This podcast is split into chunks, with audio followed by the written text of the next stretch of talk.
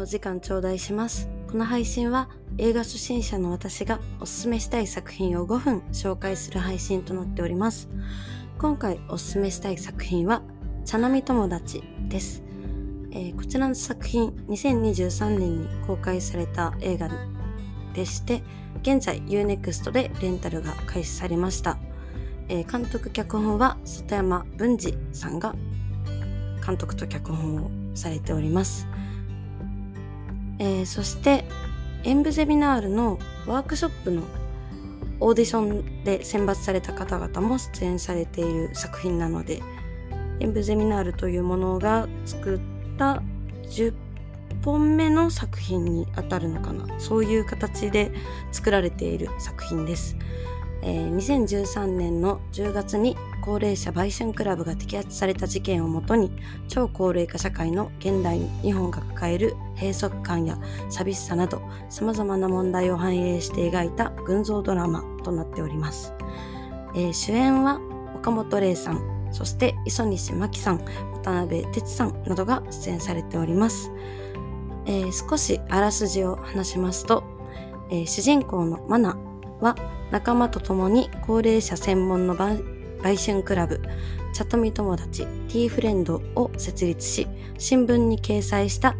茶飲み友達募集の産業広告で集まってきた男性たちのもとへ高齢女性を派遣するビジネスをスタートする。ティーガールと称される在籍女性の中には、介護生活に疲れた女性、ギャンブルに依存した女性など様々な事情を抱える者がいた。マナーの下で茶飲み友達を運営する若者たちもまた出口の見えない社会で閉塞感を抱えて生きている。様々な世代を束ねるマナは彼らをファミリーと呼び、疑似家族のような絆を育んでいくが、といったような内容となっておりまして、この茶飲み友達、茶飲み友達、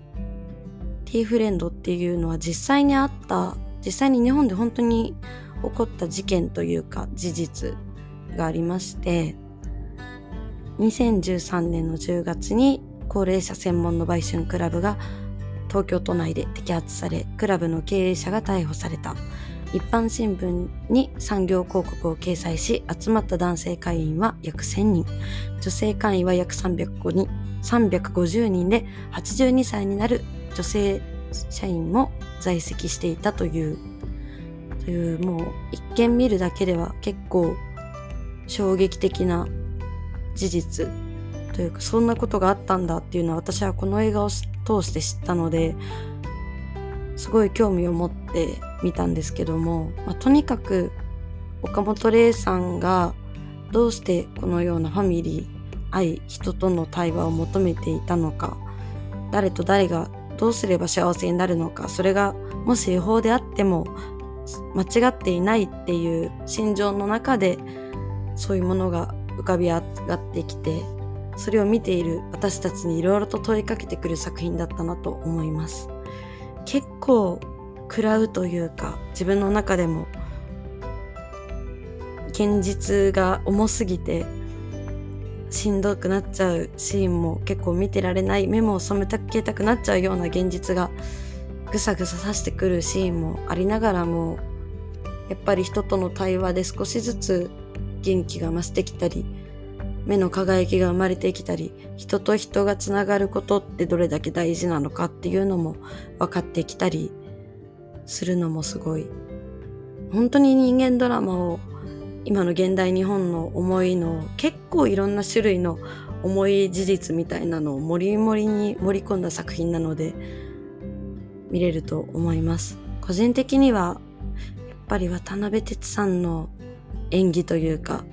まあ、キーパンソンなのかな？映画の冒頭最後をしっかり始めて最後に締める役係なんですけども、渡辺さんの心情の動き方がまた染みてくるというか、その T フレンドで働いている若い社員の一人の女の子が、もうご老人は日向ぼっこしてるっていう想像だけでいいでしょってって思うかもしれないけど、そういうわけにはいかないんだよっていう、結構、マナの名言が結構刺さって、でも、渡辺哲さんの家は木漏れ日の差し込む縁側でいろんな思いを張り巡らしてどういう気持ちだったのかというのが背中で語られる作品だなとも改めて思ったので今こういう現実があって実際にこういう事件というか事実があったんだっていうのを知るにはてもいい作品なのかなと思います。えー、5分聞いていただきありがとうございました。それでは。